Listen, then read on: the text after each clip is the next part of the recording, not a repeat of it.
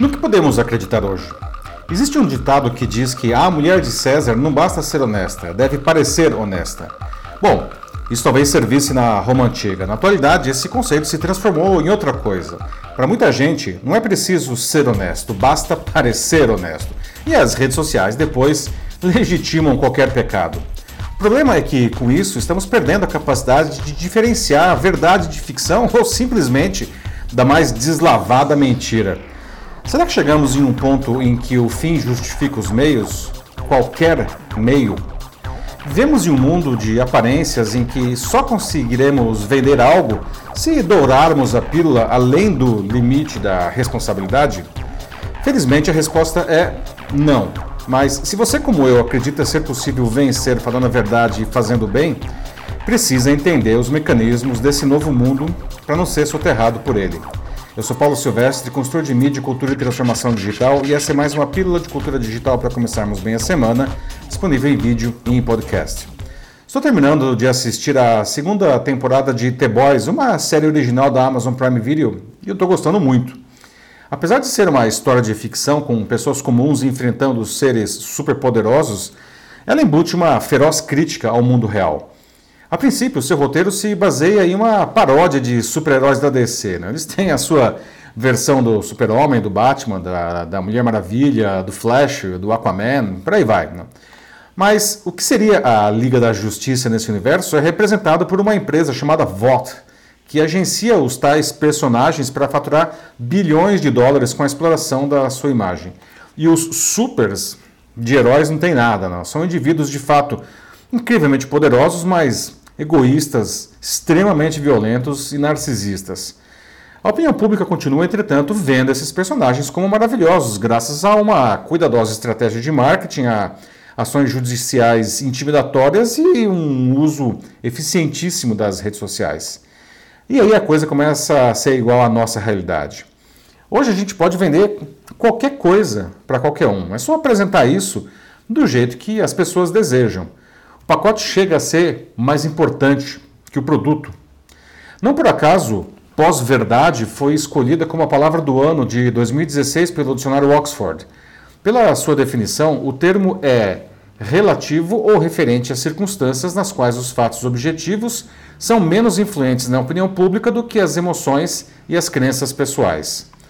Em outras palavras, as pessoas hoje elas acreditam muito mais em uma historinha bem contada que as emocione por reforçar o que elas acreditam ou desejam. Os super seres de The Boys são muito mais super vilões que super-heróis. Né? Entretanto, graças à construção cuidadosa de sua imagem, a população os vê como seus benfeitores e protetores. E aí, já percebe semelhanças com o nosso mundo atual?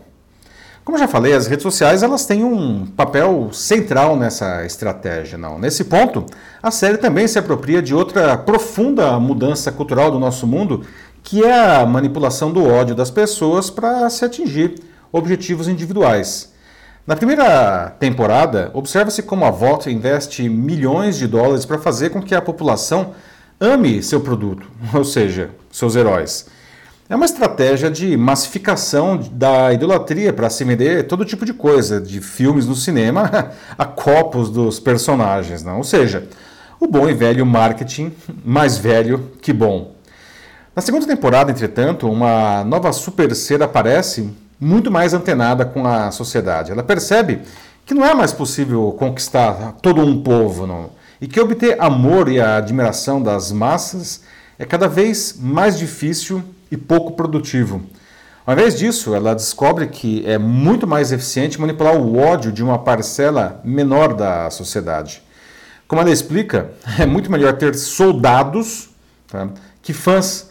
Que 5 milhões de pessoas com raiva são mais eficientes para vender qualquer coisa que 50 milhões de pessoas que amam. Ela entendeu que não vivemos mais em um mundo da cultura de massas, e sim da viralização. E aí, percebe alguma relação com a nossa realidade? Trazendo para um produto real que é consumido anualmente por milhões de pessoas, temos o Big Brother. Né?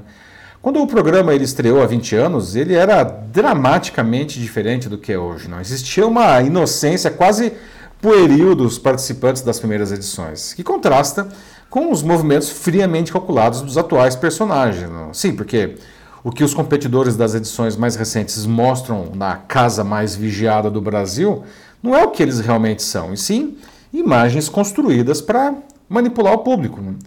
Aliás, um dos critérios mais importantes para a Globo selecionar quem entra na casa nos últimos anos é justamente a capacidade que o jogador tem de trabalhar o seu público nas redes sociais. E isso ficou escancarado aí agora nessa edição desse ano, né? Eu me pergunto, né, até quando essa manipulação da, pela pós-verdade é sustentável? E é difícil dizer isso daí, né? Por um lado, as pessoas dão sinal de que estão cansadas dessas formulinhas de lançamento que ficam empurrando qualquer porcaria sempre do mesmo jeito. Não? É? Esse modelo começa a dar sinais de desgaste mesmo. Mas normalmente quem usa essas fórmulas são amadores, não? pessoas que têm um produto, na melhor das hipóteses, mediano e a capacidade de comunicação limitada.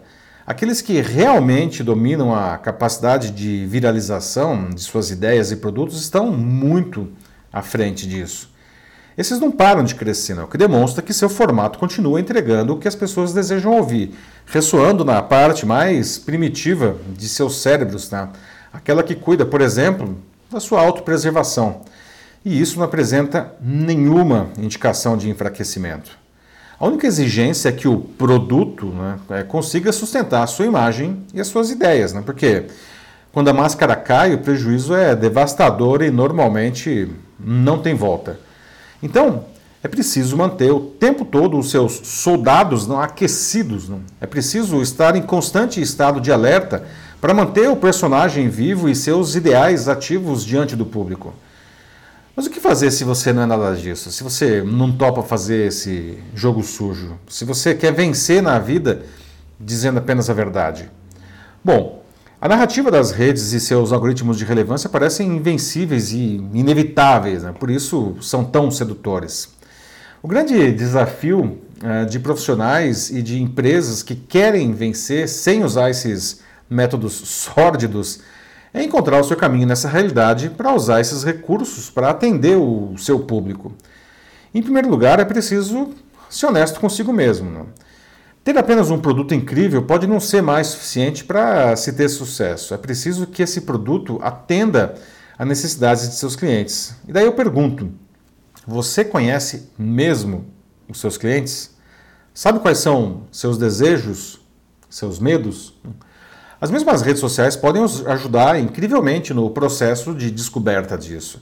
E eu estou aqui falando de usos éticos e legais dessas plataformas, ok? Com essa informação a gente pode saber onde as pessoas colocam valor no que a gente faz. Não? E pode ser surpreendente descobrir que é em algo que a gente nunca havia pensado. Com isso a gente pode atualizar o nosso produto e criar comunicações mais eficientes. E eu não estou dizendo aqui para abraçar o diabo, não, tá?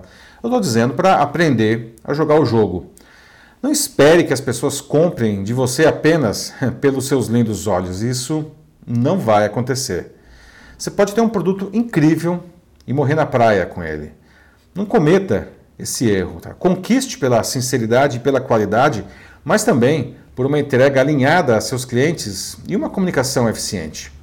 Então pare de olhar tanto para si mesmo e comece a olhar para quem realmente importa que é o seu público, tá? Você consegue fazer isso? É isso aí, meus amigos. Então pergunto a você, seu posicionamento está em linha com o mundo que a gente vive hoje? Se estiver com dificuldade, manda uma mensagem aqui para mim que a gente vai trabalhar nisso daí juntos, tá? Vai ser um prazer. Eu sou Paulo Silvestre, consultor de mídia, cultura e transformação digital. Um fraternal abraço. Tchau.